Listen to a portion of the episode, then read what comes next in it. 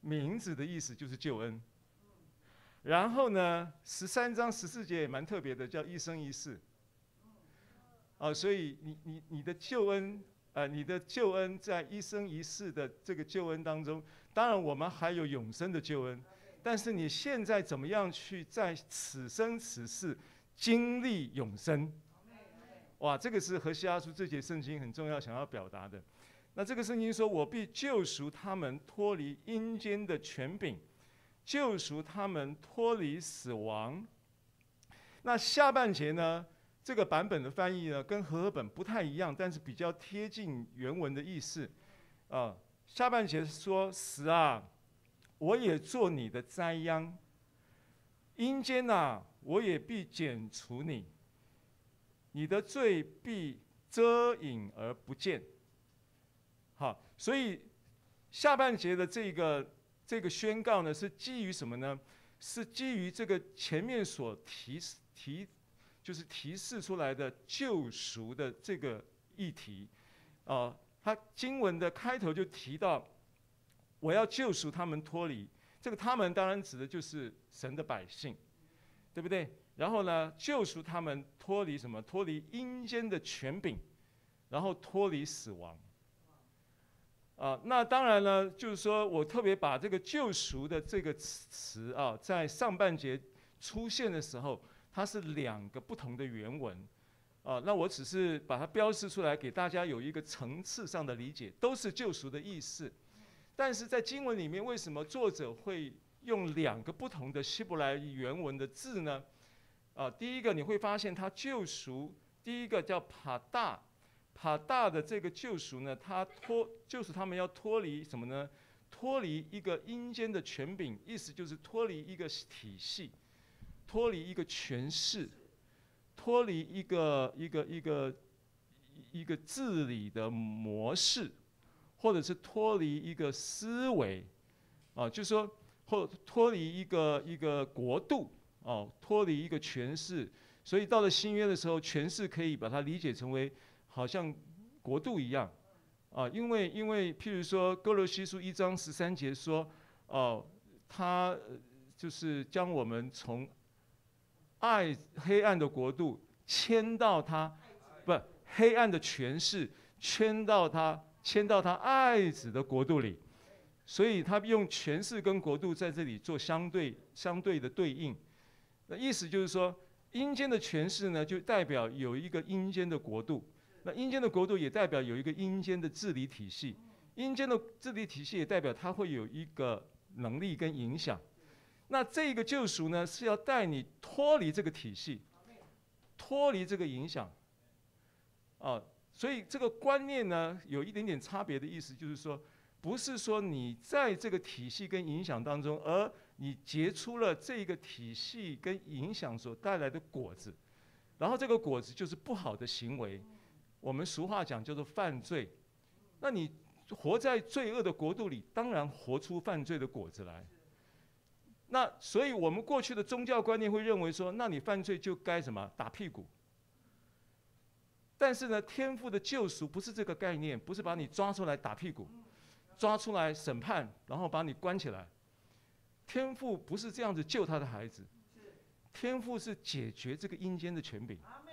天赋是把你这个系体系的治理权势干掉，天赋是终结这个权势，啊，所以这个是帕大的这个救赎的一个概念，所以它是一个什么样的救赎？它是一个救赎？强而有力的救赎认知跟动机，它代表说我就是要救你，我不会放弃你，我就是要把你救离脱离这个权势，让这个权势在你身上一点的影响都没有。这个就是这个“帕大”这个词的一个意义啊。然后第二个叫“嘎奥”，“嘎奥”他们呢，就是也是救赎，也可以翻译做救赎。“嘎奥”他们怎么样呢？“嘎奥”他们脱离死亡。好，那为什么会脱离死亡？因为死亡就代表了什么？死亡就代表了这个阴间的治理体系、权势、国度影响所带来的果子。死亡是个结果来的。所以呢，嘎奥呢，就是告诉你说，我要不但我有一个强而有力的动机要救赎你，我有一个决心要救你脱离这个权势，脱离这个体系，脱离这个国度。不仅如此，不仅如此，我还有很具体的，我不仅不是只有强烈的救救赎意愿、救赎的的这个这个这个这个决心而已，我还有巨细靡遗的救赎方略。我有巨，我有绝对绝对成功把握百分之百可以成功的救赎的方案跟方法，所以这个港澳的就是很具体的救赎方案。那所以你当你这样子理解的时候呢，我们就可以看这个两个字啊，这两个字当然第一个帕大这个救赎呢，就是就是赎救援，就是解救。然后呢，就是赎回，就是赎身等等的意思。但是“嘎奥”这个字呢，它就比较细了。“嘎奥”字就会用在用用在这个圣旧约圣经里面呢，它会用在这一个摩西的律法里面，它会在立位记里面出现。所以立位记用救赎的时候就用“嘎奥”，所以它这个“嘎奥”就有什么意思呢？就有比较层次、有方法了。方法就在里面了。他说第一个是什么呢？第一个“嘎奥”的意思是他做家属。当做的事情，做亲属近亲当做的事情，做家属的属主的一个行为。啊，那这个这个这是摩西律法里面有制定的。近亲有义务去为他的家属做一些事情，还债啊、赎回、赎身啊等等这些动作，做奴隶要把他赎回来，对不对？这些动作，这个是做家属当做的。然后第二个呢，它还有一个救赎的意义，就是娶已故的弟兄之妻，以为其生子，由奴隶赎回，或者是赎回土地，或者是执行报仇的行动。这个是摩西律法制定里面的，你可以去按着你在这个嘎奥的律法里面，你可以去遵行这个律法所定规的事情，按着你。作为一个近亲家属，当尽的赎回，然后，呃，这个奴隶赎回，为其生子，还有一个赎回土地。最让人讶异的是，还可以执行报仇的行动。那这个就是嘎奥的第二个意思。那第三个意思也很有意思。第三个意思叫赎回你自己。嘎奥也是赎回自己，所以在立位记二十五章四十九节有这个赎回自己的一个。律法的条文，哦，我们就圣经也可以参阅哦。我把它列出来，我没有列，因为经文列很多，所以我就没有逐节都列出来。好，所以我今天用这个经文来跟大家分享，就是说，回到而何西阿书的下半节，刚刚那个经文一三一四的下半节，那你理解这两个救赎的层次，然后他就接着就会接着说，救他们脱离，嘎奥他们脱离死亡，然后呢，下半节就宣告了一个。这个救赎会带来的一个结果，就是死啊，你死定了。意思就是这样子，死啊，你死定了。死会带来什么？恐惧。所以你可以要对你的恐惧说啊，恐惧，你死定了。死会带来什么？死会带来疾病，死会带来痛苦，死会带来嫉妒，死会带来各种的这一些死的果子，死的那些的。那个叫狐群狗党，你要对那些死亡的狐群狗党说：“你死定了。”明白这话的意思吗？所以死啊，我也做你的灾殃的意思就是你死定了。为什么？为什么你死定了？为什么我也做你的灾殃？我凭什么说我可以做你的灾殃？为什么这一个先神透过这个先知发这样的预言，发这样的话语呢？为什么呢？因为他是复活，复活就绝对有那个立场资格跟高度，说你死定了。哈利路亚。好，所以我也做你的灾殃，这个这死啊的宣告。然后呢，死亡这个结果已经没有结不出果子来，在你生命中也不能产生任何的影响的同时，它有一个逻辑是什么呢？是这个死亡。所依靠的死亡所存在背后的权势，那叫阴间嘛。所以刚刚我们讲阴间的权柄嘛。所以他下面就讲说，阴间呐，我也必剪除你。啊，所以这个不是只有今天把这一个孩子，好像一个那个那个那个那个叫做什么？那个叫什么？即刻救援那部电影，即刻救援呐、啊，连恩什么？连恩什么？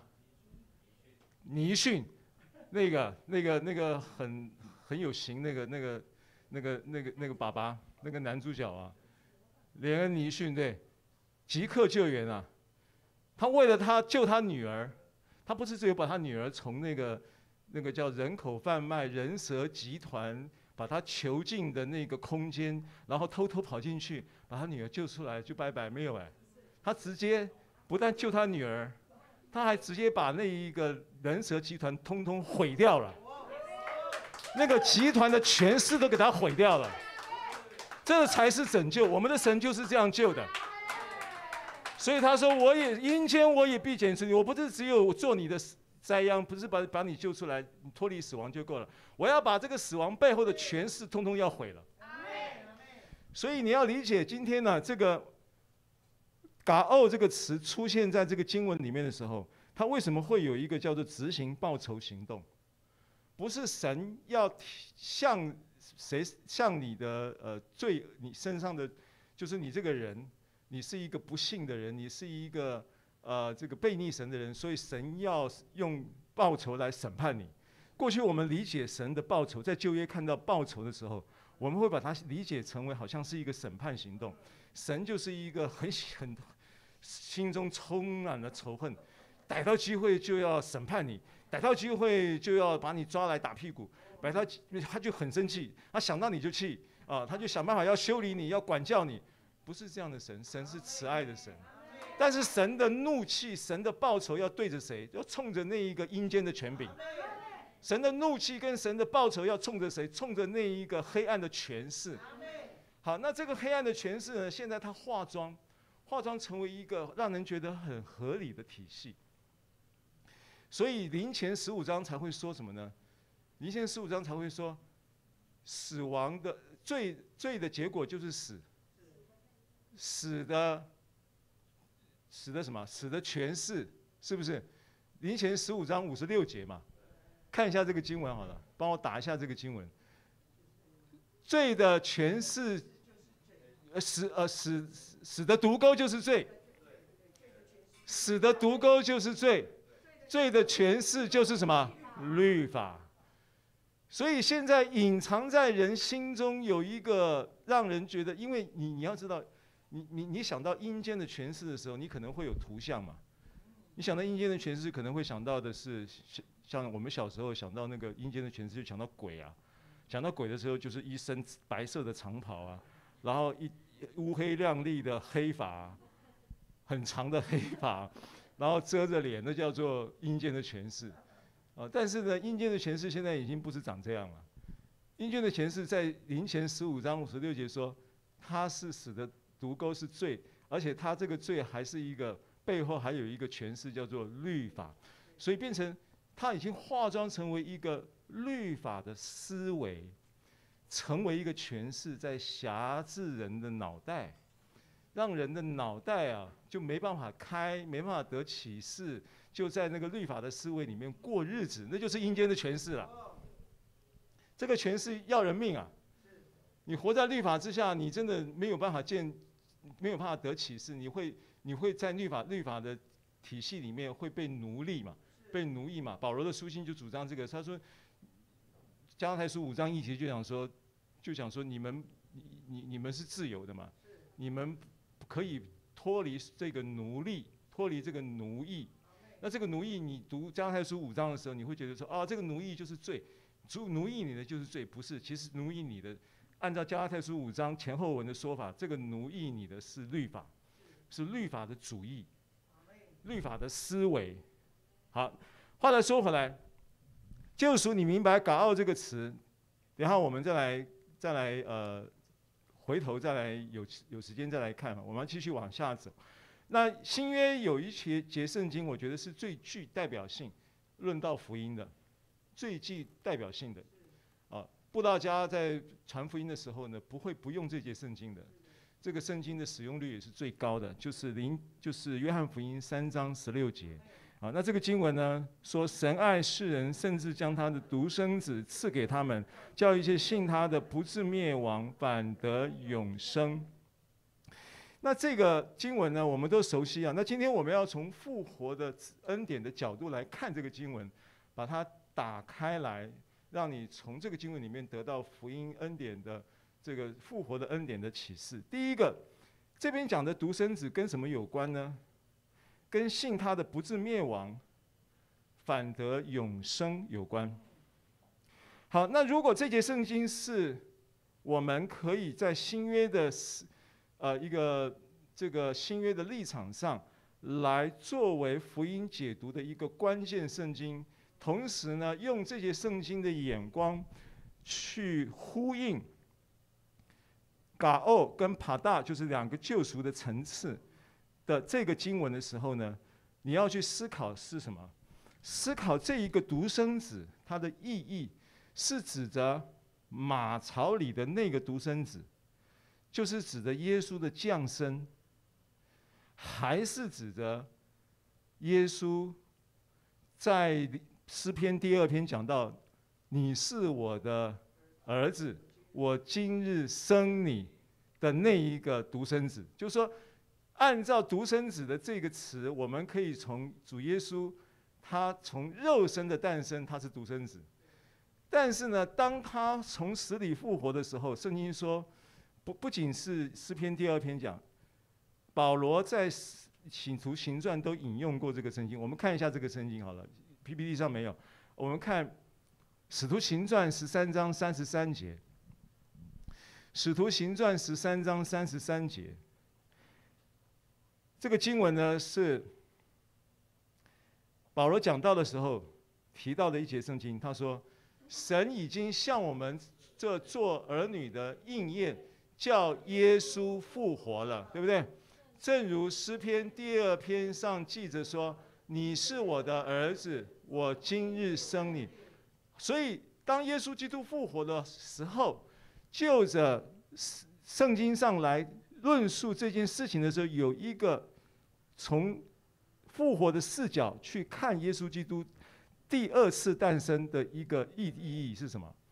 耶稣基督在这个时候是透过复活重生的哦，这是耶稣基督的重生经历哦。你是我儿子，我今日生你。这个生你是哪一？今日生你是哪一日？这个今日生你就是今日啊，复活节啊，是不是？这个今日生你就是历史上的那一天，就是耶稣基督复活的那一天啊。所以是不是指着那一个耶稣复活的那一天的今日生你？好，所以今天回到 PPT 的约翰福音三章十六节，神爱圣世人，甚至将他的独生子赐给他们。你在思考这个独生子的时候，对，他是在马槽里的那一个肉身诞生的基督耶稣没有错。但如果他的意义仅仅止于此，他不会带出什么？不会带出叫一切信他的不至灭亡。他不会带出什么？他不会带出叫一切信他的反得永生。因为不至灭亡，是因为因为他有了一个救赎的一个资格。他说：“死啊，你死定了。”因为他说死啊，你死定了，所以我们才不至灭亡。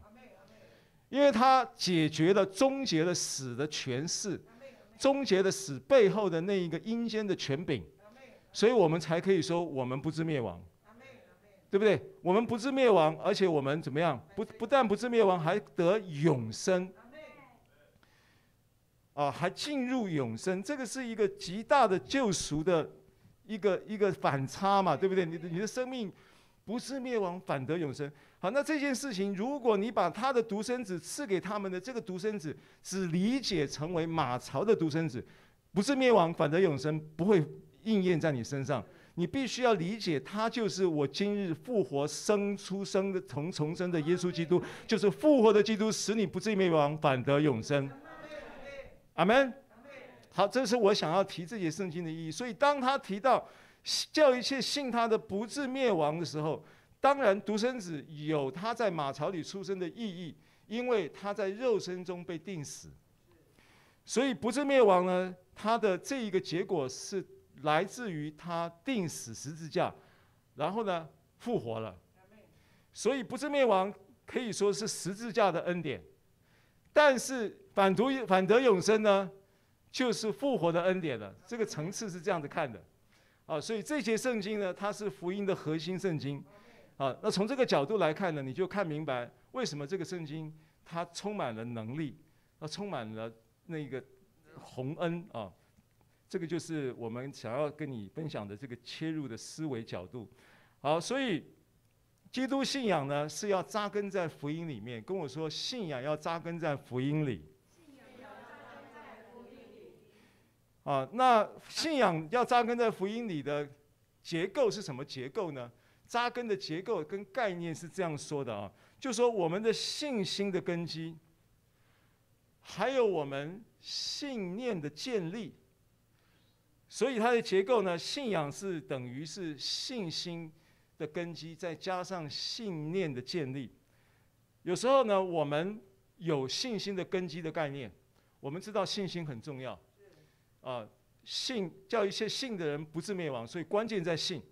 但是这个信的人，你在信的根基呢，他必须是福音，这是第一个。你知道要信，这是一个第一个层次。第二个，你信还得信福音，你还有正确的信仰标的。你不要信的，那福音的重点是什么？福音重点是耶稣所完成的事，叫福音。如果今天你的信仰，你说你信耶稣，但是你信的还是你自己，你信的还是你的努力，你信的还是你的你的智慧、你的聪明，你信信你信你信代表你靠嘛？你信靠信靠，你靠的是你的努力，你靠的是你的你的权势，你靠的是你的人际关系，你靠的是这个。那你的信仰还不是落在福音为根基？因为落在福音为根根基的基基本意概念是什么？是福音的定义，就是本质上就是耶稣所完成的救赎工作，叫福音。所以你靠的是耶稣所完成的，你靠的是耶稣所做的，你靠的是耶稣所说的啊，那个就是建立信心建根基是建立在福音上，概念上是这样子。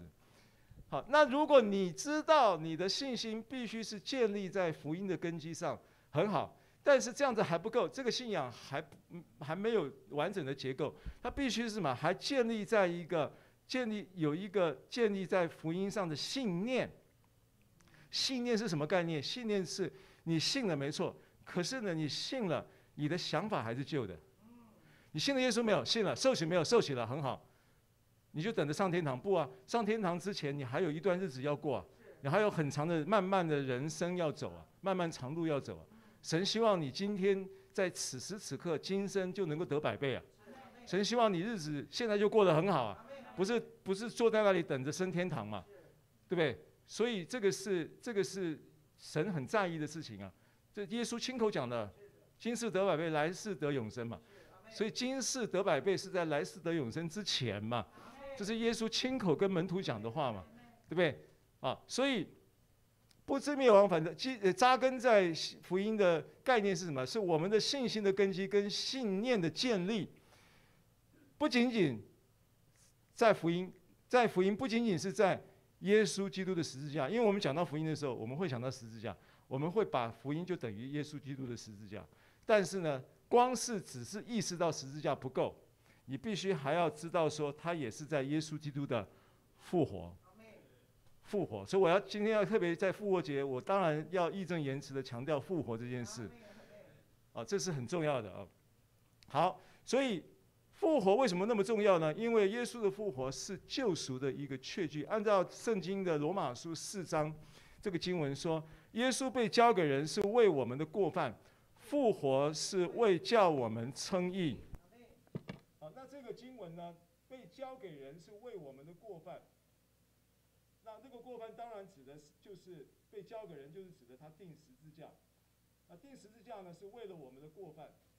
但是他的复活是为叫我们称义的这件事情。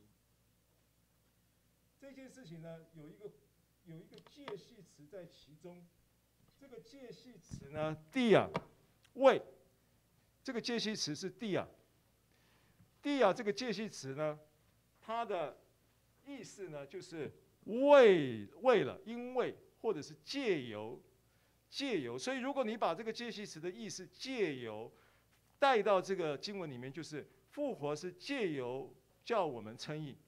换句话说呢，它就有一个先后顺序的概念，要稍微调整一下。就是当耶稣被交给人钉十字架的时候，我们的过犯就我们的这个旧人就与他同钉。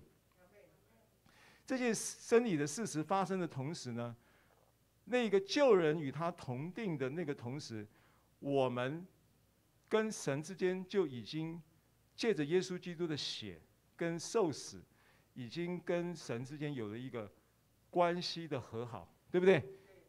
已经平息了，我们跟神之间的原来的罪跟圣洁的冲突已经被平息了，是透过他的血。所以呢，透过他的血呢，我们被称义了，我们就已经被称义了。但是我们光被称义够不够？我们空有一个被称义的身份够不够？不够。为什么不够？你被称义的概念是你有了一个新的身份，在基督里是新造的人。你本来叫罪人，后来你变成一个新人，这个新人就叫义人。所以对一个罪人来说，义人是新身份。你得了义人的新身份，这件事情是借着耶稣基督的十字架所完成的，没有问题。可是你要能够把你的身份活出来，你需要他复活，你需要那个生命的力量。你可以是一个身份，说啊，我今天结婚登记完，登记到法院登记公证，结婚完了，我的身份叫丈夫。可是如果你只是有丈夫的身份，没有活丈夫的生命，你还不叫丈夫啊，你还不叫真丈夫啊？理解我的意思吗？啊，你说，那你我跟我跟这个我的太太生了一个孩子，然后呢，我就我就有了一个新的身份叫父亲。那你如果没有尽你父亲应尽的义务，或者是教育他、陪伴你的孩子，呃，或者是怎么样去你赚钱养家，那你就是你就没有活出这个父亲的身份呐。所以你不能只是有一个身份，但是却没有那个身份的活出，叫做义的果子嘛，是不是？好，所以为了要让你能够能够被称义，但是呢，这个称义的身份又不会失去。啊，虽然你活的还不是那么丈，你的丈夫还不是那么丈，看起来那么丈夫，你的你的他，然后这个做父亲的看起来好像还不是这么完美，但是他可以学习啊，他可以成长啊，他可以在恩典之下不断的被被被建被建立啊，然后然后慢慢他就越来越像样啊。哪一个人是做了父亲以后，呃，哪一个人不是做了父亲以后才开始学做父亲？谁都是啊。你还没有做父亲以前，你也没办法学做父亲啊！你必须是成为一个父亲以后，你才有办法学习做父亲嘛，是不是这样子？同样的，你还没有成为一个丈夫以前，你也没有办法真的去学习做一个丈夫。可以啊，你可以从你的父亲怎么样对待你的母亲，怎么样扮演丈夫跟妻子的角色来作为一个学习跟影响是可以的。但是更重要的是你，你你主观的那是客观的。我跟你讲，人跟人不一样就是不一样，没没有办法比。你不要把你丈夫跟别人丈夫比，你也不要把你的父亲跟别人父亲比，那都没得比。也不要把你的妻子跟别人妻子比，没得比。神配的是好好的，就是这样。你啊，你这个比来比去啊，你这个就是就是比比较比较就睡不好觉。真的啊，所以这个就不要比。你就就是用用靠着福音，你你你你有了这个身份，然后你在这个身份里面呢，福音还不仅止于此，不是空有一个身份。他说复活是借由叫我们称义，这个意思是说，如时间先后的顺序的逻辑是，耶稣钉十字架流血，我们被称义，然后耶稣又借着我们被称义的事实。他复活了，所以复活呢，就某一方面来说，它有一个意义是什么呢？基本的意义就是让你的身份永远被确立，而不会失去。所以你的身份得到了之后，耶稣基督借由你称义的身份复活了，就让这一个身份成为永恒。你不会因为你再犯错，你失去身份。你生了儿子，你就是父亲。你不会因为你没有这个月没有把薪水拿回家，你就不是父亲。你不会因为你的行为改变你的身份。但是你有可能因为你的行为，让你身份赋予身份所面对的对象改变对你的看法，那是有可能的。但是神对你的看法不会改变。神说你是艺人，你就是艺人。所以你身份永远不会失去，是依据这个圣经。所以你的身份被封存了，forever living，永生，而且你是义永生的义人，然后你在义中得永生，你又在义中会活那个永恒存在之神生命的生活品质，永生的定义。啊，所以这就是这节圣经我想要分享的啊。这个是一个为什么讲耶稣的复活是救赎的确据？因为没有这个不会有嘎哦，你只能有一个帕大，有一个客观的救赎，有一个有一个这个皇后不太这个什么皇帝不急急死太监的救赎，就是你当事人你弄不阿紧呐，然后那个救赎者父天父着着急的要命，不知道怎么怎么样帮你啊，忧虑的要命。如果没有复活，如果没有嘎奥爬到单独存在，就会是这样子。你懂我的意思吗？但是感谢神，神的救赎是完整的，啊，它是有配套措施的。好，所以林前十五章十七节就说了：基督若没有复活，你们的信便是徒然，你们仍在罪里。这就是我刚刚讲的这个意思。这个经文的解的解释就是这个意思，并不是说耶稣的宝血无效。你们仍在罪里，这个罪，它的原文是哈马提亚，哈马提亚，它是单数的，是指着那个罪的那一个权势跟影响还在你身上。没有复活的话，你就没有办法去 against 那个那个抵抵挡那个那个那个罪的权势的影响。那你透过复活，他就被 excuse，他就被处死了，那个系统就被毁灭了。啊，所以终极救援的救赎就是这样的救赎。即刻救援啊！即刻救援的救赎的那个电影的例子，就是我比喻这个意思，就是我们的父也是这样子拯救我们的。啊，所以他如果没有复活呢，那我们的信便是徒然。为什么徒然？因为你徒有义的身份，但是却无法活出义的生命。啊，但是呢，神要我们活出不但有义的身份，还要有义的生命跟果子能够活出来，对不对？啊。再来，耶稣从死里复活啊，这就一段话了啊。他证明罪跟死亡已经被征服了，并且确保耶稣在十字架上受死的功效跟意义，就是让我们被称义，对不对？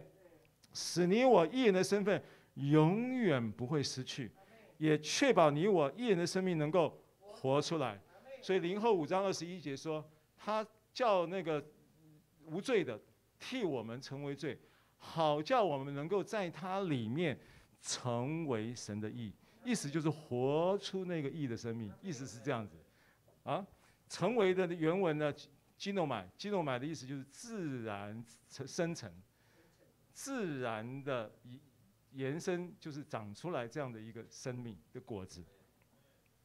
好，所以耶稣复活是身体的复活，啊，那这个是很重要的一个重点，是必须要被强调的重点。因为呢，其实，在约翰一书呢有提过的背景，其实新约有蛮多的书书信的背景呢，都跟这个诺斯底主义有点关系。譬如说，哥罗西书的教导背景也跟诺斯底主义有点关系。约翰一书的教导背景也跟诺斯底主义当当时在那个他整个基督教应该在在应该讲说，在整个当时的哲学延伸出来的一些信仰的一些的那个认知啊。都会都会有有蛮深的影响，就因为那个希腊文化当时的哲学文化的文化的那个层次蛮蛮丰厚的，很多各种不同。其中在基督教界当时就是延伸出一种诺斯底主义的影响，到现在其实还有很多人不自觉的在被诺斯底主义的思维影响而不自知啊。那诺斯底主义它主要的一个概念意思就是说，耶稣是神，他的信仰说耶稣是神。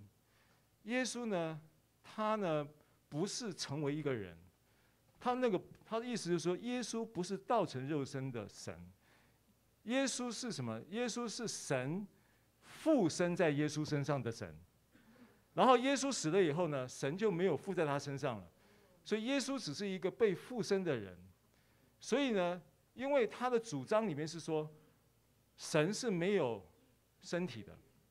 神如果有身体呢？那因为身体是腐败的东西，他认为身体是一个无可救药的一个一个物质的躯壳，所以他不能把他所信仰的诺诺斯底主义所所供奉的那个神呢，变成是有体的神，他只有灵跟魂，他不能有体，所以耶稣的诞生只是被附身，他的逻辑是这么一个逻辑。那这个其实会影响到你的信仰，因为你的信仰就 key gap 就缺了一块了，你的救赎也缺了一块了，因为我们圣经很清楚的教导，福音救赎的是我们的灵魂身体。好，所以当我在强调福音的时候，你会发现耶稣基督他福音的概念是耶稣基督所完成的工作，耶稣基督所完成的工作，那个工作的标的到底是什么？他的工作标的就是他的身体。你会注意到，神透过耶稣基督的身体的死亡、病死，然后呢，还有什么？埋葬。埋葬的时候是不是冲着身体的埋葬？不然要埋什么？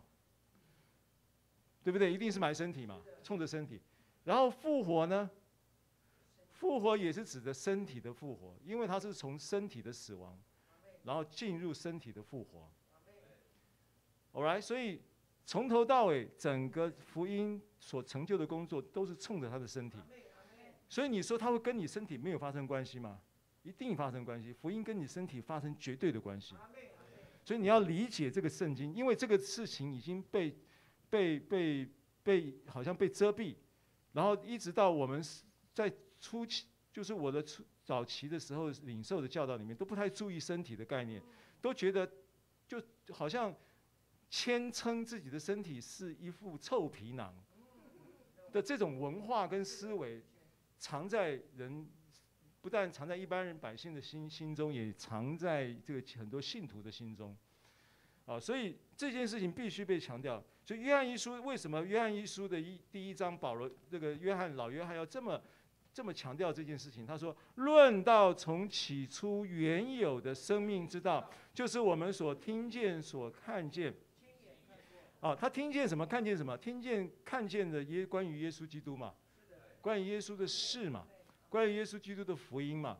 那他不但正不但是我们，包含了你们嘛，啊，他受信人跟在在这个我们的描述第一人称的复数的描述里面，包含了约翰自己，也包含了受信者本身嘛，对不对？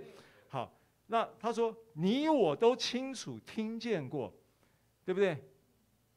啊，你我都清楚的看见过，因为约翰老老约翰他在写的时候，他就是这，就是描述的时候，就是这么一个一个描述的人称地位。好，那后面又强调一句话说，不但是听见看见，那你也许你听见看见，你是张三听李四说，李四听王二说，王二听刘三说，对不对？但是对不起，我是亲眼看见耶稣。对不起，我是亲手摸过耶稣。他在强调这个事情。为什么他要强调这？我亲眼摸过他的身体，复活的身体，我亲眼看过，我亲眼摸过。Amen。他要强调这个事情，就是因为刚刚所讲的那个诺斯底主义的思维。啊，所以这个生命呢，已经显明出来，而且显现于我们那永远的生命。传给你们，所以你会发现，他整个聚焦在他的复活的身体的同时，他也聚焦在永生的议题。这个是约翰福音很重要的一个议，这个福音的内容。啊，好，我们继续往下看。所以，这个就是讲到这个约翰的看法。所以，这个生命已经显现出来，显现什么？就是显现出那个所谓的身体复活的。这这个这个真实性嘛，这个事实嘛，这这个已经显现出来了，对不对？而且也显现在我们这个永生的盼望里面。意思就是说，永生的盼望就是复活，对不对？人的永生的盼望就是基于耶稣基督的复活。你我也都要在我们的生命中要显现出这个复活来。这个是这节圣经这个约翰所表达的。好。那其实从开始的时候，你会发现神的创造，他就很重视人的身体嘛。他虽然说他今天就是好像说把用尘土造人，没有好像没有刻意的去用什么特别的材料去造人，他用尘土造了人以后，然后他重点在他向他的鼻孔吹气的这个动作。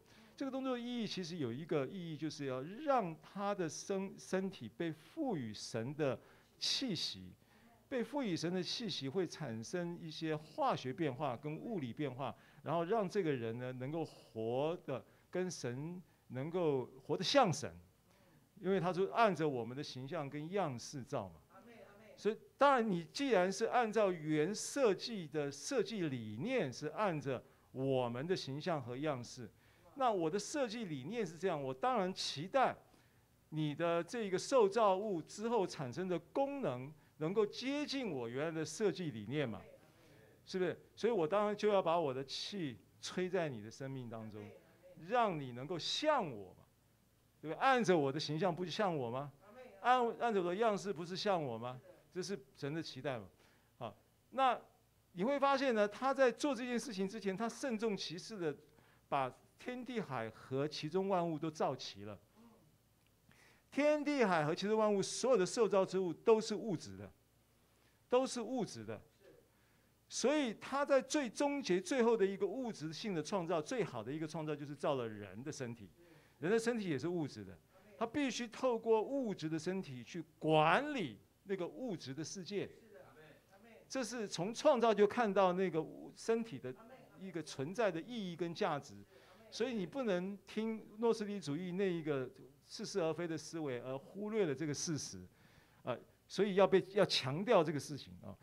然后，好，我们继续往下看啊。这个约翰一书有同有类似的圣经，他也是继续在论述说，他说四章二到三节，凡灵认耶稣基督是成了肉身来的，就是出于神的；凡灵不认耶稣，就不是出于神，是那。这是那敌基督者的灵，你们从前听见他要来，现在已经在世上，啊，那所以我刚刚讲说，其实这个影还在影响，现在也还在影响，敌基督是从这个角度去影响你，你不要认为敌基督是怎样，好像那个无敌金，好行异能啊，然后超人一样的，然后会行很多异能，然后会怎么，你会有一个想象，敌基督他就先让你不认识复活，这敌基督的第一个，他就上一垒了。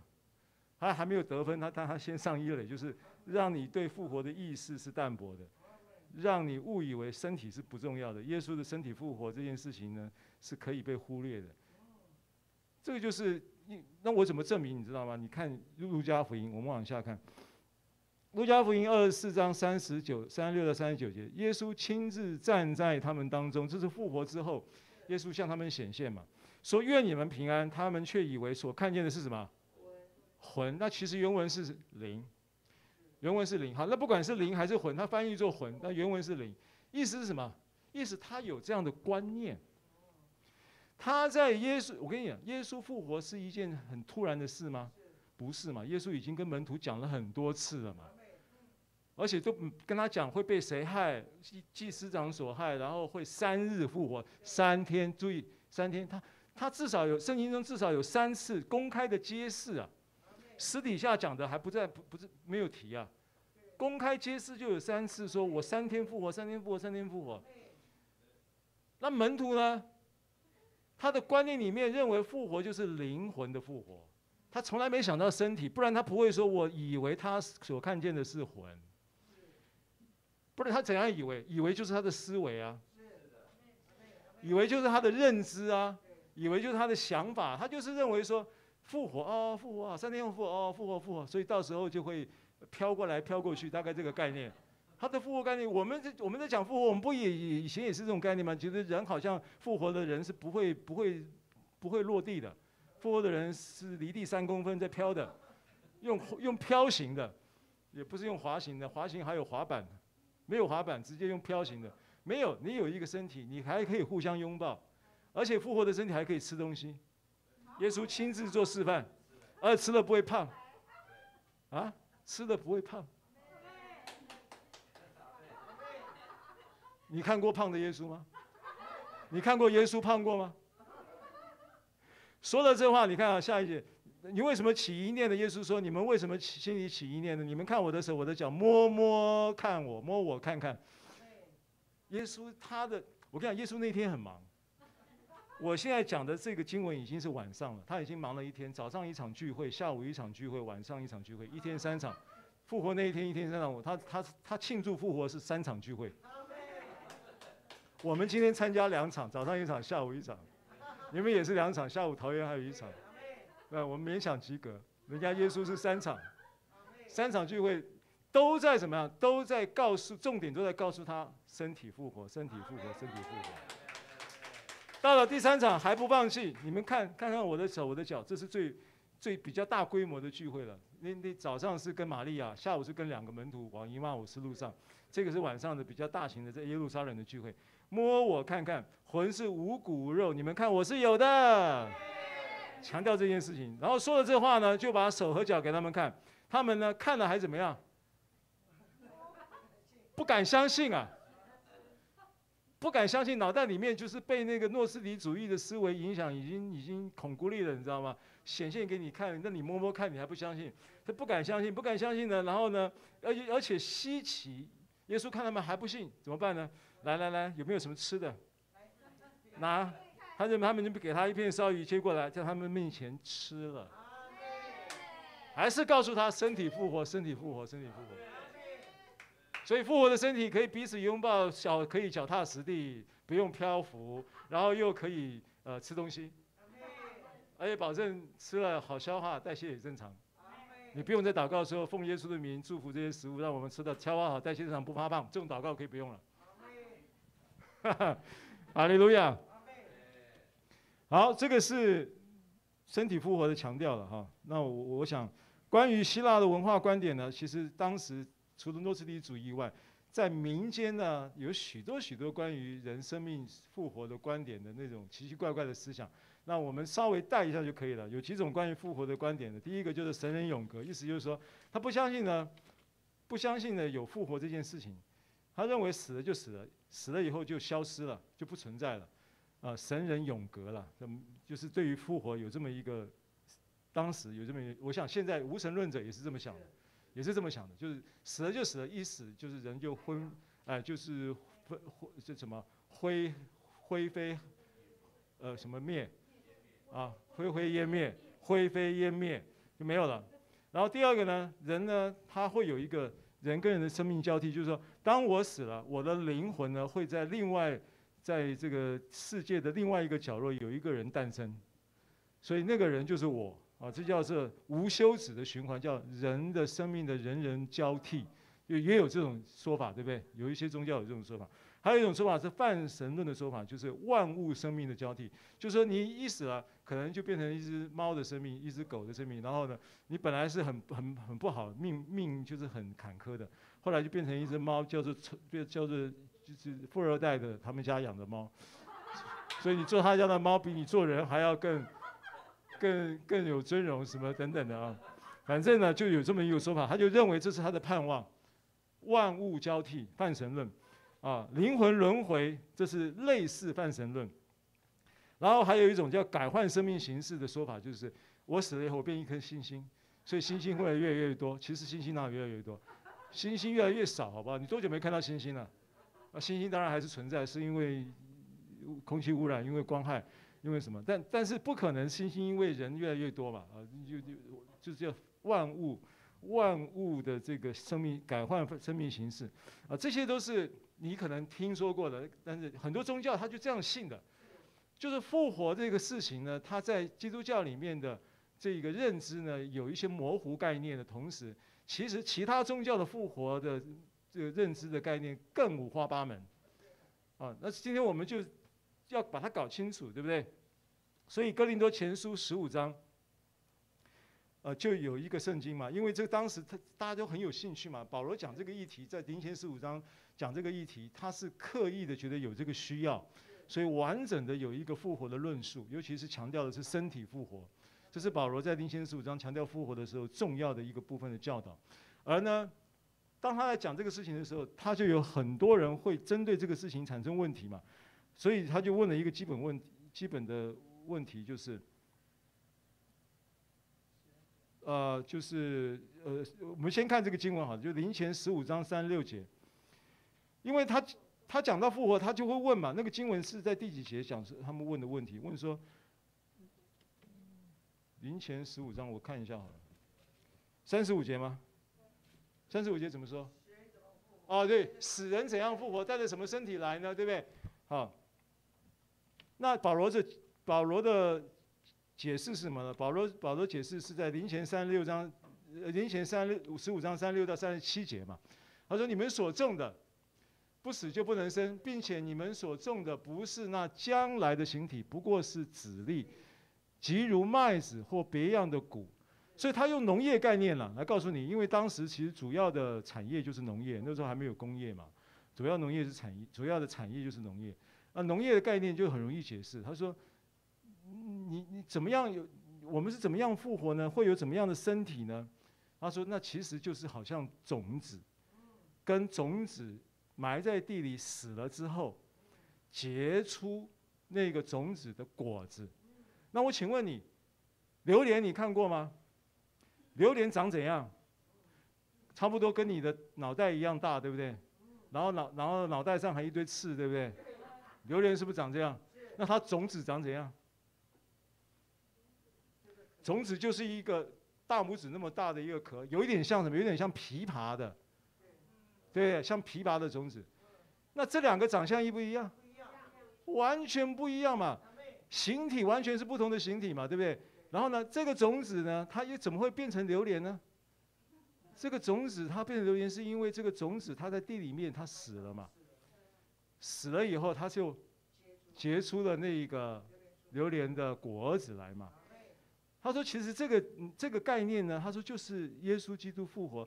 你种的时候是你的血气的身体，可是你的血气身体与基督同死。种的意思就是你相信了，你相信的时候，你就把你的血气的身体呢，已经在灵里面已经与耶稣基督同定了，对不对？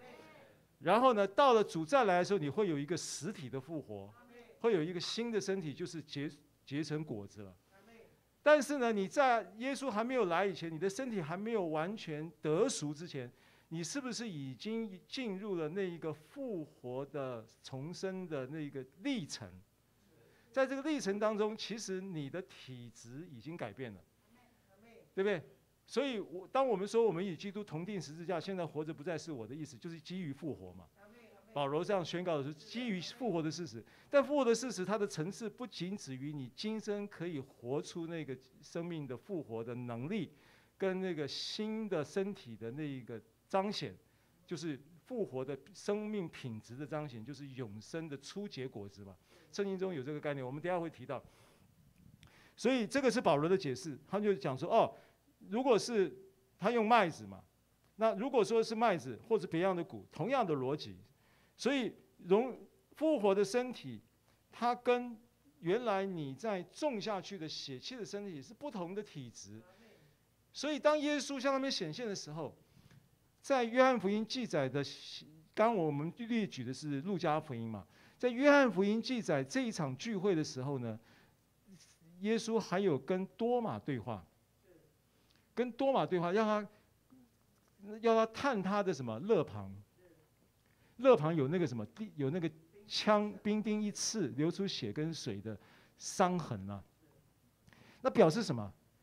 表示复活的身体跟血气的身体是原来就是一个，但是体质却完全不一样了。然后他还给他们看手上的什么钉痕。所以并不是说今天你从这里种下去，然后那里冒出来，就好像你。你的生命形式，因为你死了，然后呢，地东半球另外一个人冒出来，然后呢，因为你死了，天上多了一颗星，然后因为你死了，变成一只猫，那个都是保罗就一节圣经就驳斥了所有的这些奇奇怪怪的说法，了解吗？好，所以榴莲跟榴莲种子是一，但是又是完全不同的形式跟体质，了解吗？所以，当你要明白，当你重生的时候，你已经被赋予了重生的灵，也是耶稣基督复活的灵在你的里面。我常常强调这个在里面，过去我们只局限在在灵里面，但你去查这个原文，在我们里面，尤其是罗马书八章讲这件事情的时候，那叫死人复活者的灵，在你们里面是属基督的神的灵，在你里面的那个里面，原文不是灵里面，就是讲你的里面，而且这个里面呢，可以在你的身体里面，可以在你的思想里面，可以在你的情感里面，可以在你的 anywhere 的里面，你整个人的里面都在被复活影响，你的全人都在被影响。你的全人都在被造就，你的全人都在复兴跟繁茂中，这就这个是这个话的意思，啊，所以复活的身体呢，它是一个荣耀而且是永恒的一个物质元素，啊，那那个复活的身体呢，它是出自于先前所种的必死的身体，但是却不同于必死的身体。对不对？那将来的身体取代了原有血气身体的物质元素，这个元素元素是荣耀且永恒的物质元素。所以你要理解到，你重生的人，你的身体的物质属灵元素已经改变了。你现在要用明白这个福音，让你的思维跟这个福音一致，你就会看到你身体彰显超自然的医治，彰显超自然的健康，对不对？你不用这些烦恼，然后弄一大堆健康。有时候我对我这种个性来讲，吃健康。叫做什么？那叫健康食品，是不是？一保健一罐一罐一罐的，有没有？哦，一整套的，是一件非常非常困难的事情。不是时间过了没吃，要不然就摆在那里发霉都忘记。那不是我要去买，就有的弟兄姐妹爱我们会送，送了以后，所以我吃我我对我来讲，我们不吃，我们觉得亏欠人。那吃呢，又又不不按时吃，又那个就是吃，然后呢？尤其是常常就是忽然间就是做，可能就是衣服穿一半的时候，就师母就递上来，哎，然后一杯水在旁边就是，然后要吃，然后就是往往都是这种状态在吃，对不对？当然我没有说你吃吃你能好好吃，然后得这个养分的供应也是祝福。那如果你像我一样着于吃这些东西的话，那你吃这个快更快。吃这个更也有效了，也有效。好，所以零钱零钱的这个经文说到的这个必荣耀永恒的元素，讲到复活的身体是这个概念啊。所以耶稣复活呢，它的意义有一个很重要的意义，就是出熟的果子。我们常常讲说出熟的果子，出熟的果子就是指的耶稣就是这个出熟的果子。所以，耶稣定死的身体是属土的生命来推动；耶稣复活以后的身体有新的物质元素和动力系统。复活的身体充满了力量，不虞匮乏，散发荣光，而且存到永远。这就是林前十五章三十八到三十九节接着接续说的。但神随自己的意思给他一个形体，凡肉体各有不同，人是一样，兽又是一样，鸟又是一样，鱼又是一样，有天上的形体，也有地上的形体。日有日的荣光，月有月的荣光，星有星的荣光，这星和那星的荣光也有分别。啊，这就说明了刚刚我们所说的这一些市场上所冒出来关于复活的这一些的说法，啊，保罗就会给他一一的解开来。所以四十二到四十四节，死人复活也是这样，所种的是必朽坏的，复活的是不朽坏的；所种的是羞辱的，复活的是荣耀的；所种的是软弱的，复活的是强壮的；所种的是血气的身体，复活的是灵性的身体。这灵性的身体指的不是灵，只有灵的这个体，它就是一个被灵所驱动。被灵所所源，因为这个概念就是说源于源于这个复活者的灵，这个灵是指的神的灵，也是指着我们重生的灵。因为神的灵在我们重生的同时，与我们的灵已经联合成为一灵，而且是永远不能分开的一灵。已经无法分开的一灵，所以它就是一个灵。所以你讲到这个灵的时候，你要知道，这个被灵所驱动的，源于这个灵的 energy 是源源不断的，是这样的一个情况。所以它这个动力的系统，呃，跟这个血气的身体的系统是不一样的。呃，你会感会经历到这种这种神的能，就是透过这个灵的系统所供应给你的身体的力量是不一样的。啊、然后它的。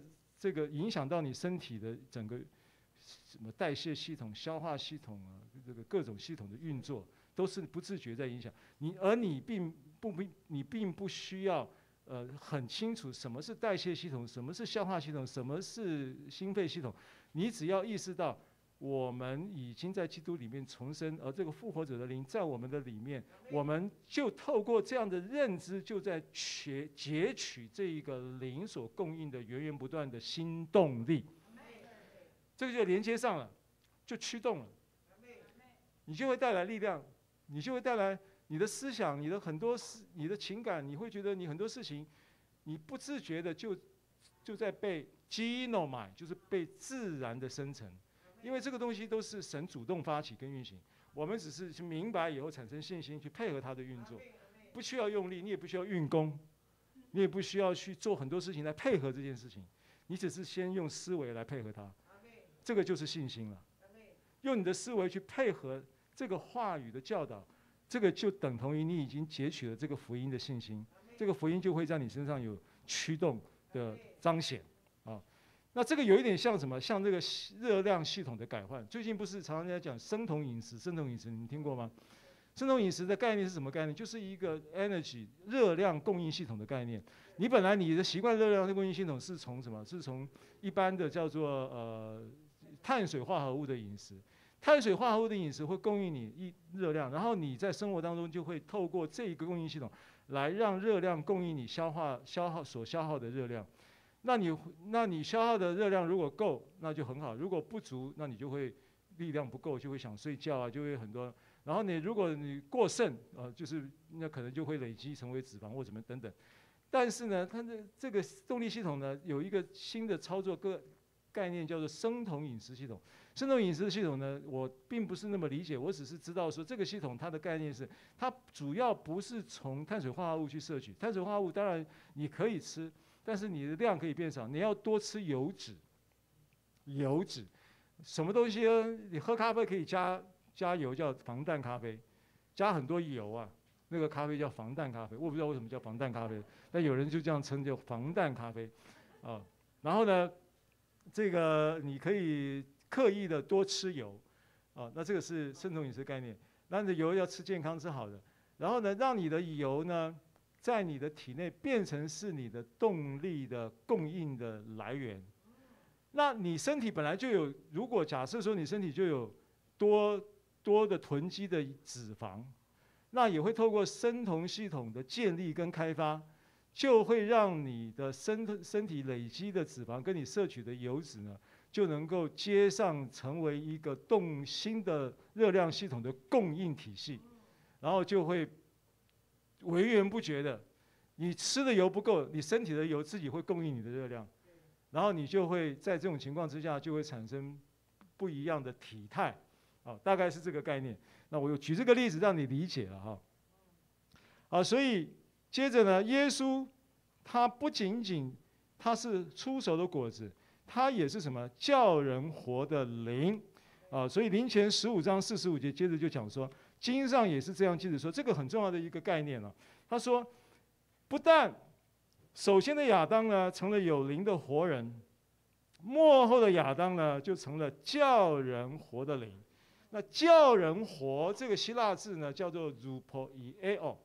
rupoieo 这个希腊字的意思呢可以翻译作叫人活，但是呢比较白的直接的翻译呢意思就是激活，意思就是死活着。由它，它是动词，并且它是主动的形式，啊、呃，让你可以被它激活，它主动的激活你，它主动的使你活过来，它叫做次生命的灵，是这个概念。然后呢，而且这个激活呢，它会透过这个激活，这种主动的超自然的激活，让你产生一个身体的 energy，并且产生一种叫做。逆龄可逆的现象，可逆的现象意思就是说，呃，可能你你你在某一种状况底下，你应该已经很疲惫了，可是你可以透过这个 rupoieo，哎，你怎么不觉得累？那这个过去呢，我们会认知就说啊，你这个肾上腺素分泌，呃，可能会让你觉得肾上腺素让你觉得激叫做什么亢奋，亢奋，呃，但是如果生理的概念呢？除了肾上腺素，我不知道逻辑是什么。但是呢，UPL 的应许的意思就是，它就是能够激活你，它就是能够活化你的细胞，它就是让你生命中会产生这一些可逆的现象，让你在某一种情况之下，你可以呃睡不着的情况之下进入安息，叫可逆。你也可以在呃这个这个叫做呃呃疲惫的情况，呃到了到了应该要熄灯的时候呢，你却因为 u p o e l 的这一个运行，你却可以仍然很有活力，对不对？这个这种叫可逆啊。啊，那当然呢，接着它这个可逆的现象就会带来一种叫做逆龄的那种现象，逆龄可逆的现象累积起来就会让你产生逆龄，所以你就会如婴返老还童嘛。所以圣经上讲如婴返老还童这句话不是空空的存在。诗篇一百一百零三篇第六节讲说，你们怎么使你们所愿的得以知足，用美物使你们所愿的得以知足，使你们如婴返老还童。这句话它不是独立存在，它是依据前面讲到说，因为呢，我们的心呢称谢他，让他怎么样，让他使我们的罪啊得到了赦免，使我们得医治，对不对？我的心你要称颂耶和华，不可忘记他的恩惠。然后呢？嗯，没有，他前面是讲，对他赦免你一切罪。过犯罪孽，医治你疾病复复原，对不对？这个就是从这样子来的，从十字架跟复活带来，结果是如婴返老还童，这就是这个话的意思。所以耶稣基督呢，他就是将这个 Eupoiel 的生命呢，透过圣灵，他就要赋予我们，激活我们的生命，对不对？所以我们可以将复活的生命恩典来生活化啊。那生活化的经文是在。希伯来书二章十四到十五节说，他也照样亲自成为血肉之体，他要借着死败坏那掌死权的，就是魔鬼，并要释放那些一生因怕死而为奴的人。好，今天因为信息的量比较大，我想今天我们可以呃提前结束，但是我们下次来再把它讲完啊，这样子会讲得完整一点啊。但我们就我会停在这个大点哦。这个经文呢讲到一生怕死而为奴仆的人，是指责什么呢？是指着这个人在罪和死的律里被运在这个罪和死的的运作的律的底下而为奴，那这个为奴就会产生什么？就会产生怕死。那怕死的概念不仅仅是怕死，怕生病也是怕死的概念，怕穷也是怕死的概念。因为你你你你你你相信，如果你相信遗传基因，或者是你相信生老病死的宿命。那你到了某一个年龄，你就每天在那边怕生病、怕死，那就是怕死的概念。恐惧就会借着这个罪和死的律的逻辑，就会控制你，你就在这个底下为奴，你懂我意思吗？然后你买房子的时候，你都要进，要把医院旁边租租房子，你要住医院旁边，你你你就想说，如果急诊的时候比较快，啊，比就对不对？等等等等啊，是不是这样子？呃，人怕死就是这样子嘛。啊，所以你你你你，其实你不自觉的，你是活在一种预期生病的心态里面。你你预期生病，你就越容易生病。所以这这这是个这是个诡诈的诠释来的，欺骗谎言的诠释来的，对不对？所以你预期生病的这种心理状态，就当然很容易生病。那怕穷其实也是怕死，为什么？因为他们相信贫穷就是幸福的死亡。对，贫贱夫妻百事哀，幸福就没了嘛。穷就等于是幸福死了，是不是也会怕穷？那所以那因为你怕穷，你可能就反过来就倚靠钱财或贪爱钱财，然后就会在人的想法，因为起于你出于贪爱钱财或出于这个倚靠钱财的动机跟思维，就会酿出很多不好的事情，酿出很多人际关系的扭曲。酿出很多不好的事情来，哇，这个后遗症很多，对不对？啊，然后人呢，怕孤单也是一种怕死，因为他相信呢，那个孤单就代表自己不受欢迎，对不对？你你有这样的错误信念，因此就有很多想法就会想想办法让自己不要感觉孤单，但是你这种办法用完以后，你发现越孤单，感觉更孤单，对？所以为为什么电影散场的时候就会觉得很孤单？为什么卡拉 OK 唱完以后就觉得很孤单？有没有这种经验？尤其是酒过三巡更孤单，孤单到最后只有一个人面对马桶，因为你在挖兔子嘛。啊，好，今天我们讲到这边好吗？我们感谢神，庆祝耶稣基督的复活。我们下一次继续庆祝。